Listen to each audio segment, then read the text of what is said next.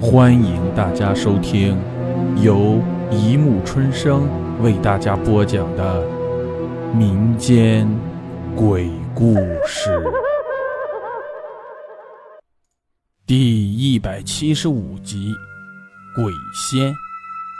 北京趁着奥运会的东风，新建开成了几条地铁和地铁线，在西单。原来的一号线与五号线相交，有一个换乘站。苏纯岗在东京大厦上班，却住在北五环外天通苑以北。每天乘坐地铁是他必要选择。每次都要在西单换乘地铁，苏纯刚都忍不住要看一眼那个进行的牌子。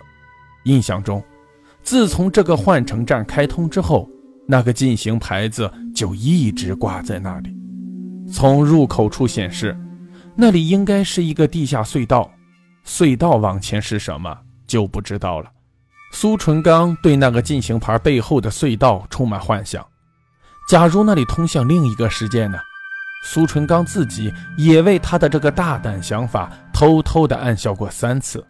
某天晚上，苏纯刚参加完朋友聚会，在西单换乘站换车时，突然停住了脚步。时间并不太晚，为什么不去进行牌后面看一看呢？苏纯刚左顾右盼，附近乘客已经很少，地铁服务人员也都不知道去了哪里，正是一个好机会。苏纯刚折身钻进了进行牌后面，竟然有昏黄的灯，果真是一个隧道，和外面的地下通道没有两样。苏纯刚快步往前走。他只是想看一看前面是什么样。人总想知道，在自己的前面会有什么新奇的东西。前面还是隧道，只不过墙壁上突然有了变化，有人在上面作画，画的是飞天仙女。仙女很丰满，又没有穿多少衣服，两个乳房鼓突着，充满了诱惑。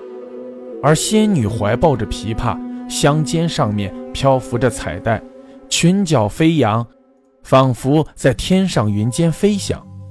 而隧道两边的墙上都画着仙女，神态各异，一个比一个漂亮。苏纯刚怦然心动，不由自主地慢慢走进一个仙女。仙女的裙裾摆动，露出五根葱白般的脚趾和一截竹笋般的小腿。隧道里死一样的寂静。苏纯刚咽了口唾沫，四顾无人，伸手去触摸那仙女的脚趾和小腿。突然，在空寂的隧道里传来了女人的笑声。苏纯刚吓了一跳，急忙往后退一步。隧道里仍然是空无一人，谁在笑呢？苏纯刚一抬头，发现自己刚才触摸过的仙女正目不转睛地看着自己。目光相遇时，他还清楚地感到他的眼珠一动。苏纯刚倒抽一口凉气，以为自己看错了。然而，背后伸出一只手，轻轻拍了拍苏纯刚的肩膀。苏纯刚惊惧地猛然回头，没有人。另一面墙上，一个持着荷花的仙女正妩媚地看着自己。苏纯刚感到从来没有过的恐慌。他折身要往回走，脚下却被什么一绊，站立不稳，跌倒在地上。隧道里再次响起一片令人毛骨悚然的笑声。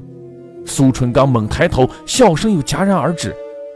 再看那墙壁上的美丽仙女，一个个却已变成了红眼厉鬼，她们或露出森森白牙，或嘴角淌着鲜血，似乎要朝他扑过来。苏纯刚惊惧地爬起来，拼命往回跑，然而一脚踩空，身体直跌下去。等他再睁开眼睛，发现自己躺在地铁铁轨上，一辆飞驰的地铁正轰鸣着驶来。不！他大叫一声，想往铁轨一边滚去，但是突然从黑暗中伸出一双赤白的手，死死地摁住他的半个身体。苏纯刚奋力地向另一边滚，又有一双赤白的手摁住他的另外半个身体。紧接着，无数赤白的胳膊伸过来，赤白的手摁住了他的胳膊、腿和双脚，最后还有一只肉感的脚踩在他的脑袋上。苏纯刚觉得，这只脚正是自己刚才触摸过的。地铁从苏纯刚身上飞驰而过。苏纯刚感到身体像被利闸扎过，皮肉被切开，骨骼嘎然断裂，脑袋像一个打足了气的气球，砰的一声炸开。喂，快醒一醒！苏纯刚忽然听到有人在呼唤，他猛地抬起沉重的眼皮，只见几个穿着短袖工作服的地铁服务员正围在他的四周。白皙的胳膊像篱笆一样，那一双双白皙的手摁着自己的胳膊、腿，一只毛茸茸的大手伸到他的脸前，用冰凉的铁器撬开了他的嘴。一个男人的声音传来：“现在没事了，他只不过多喝了一点酒。”好了，故事播讲完了，欢迎大家评论。转发关注，谢谢收听。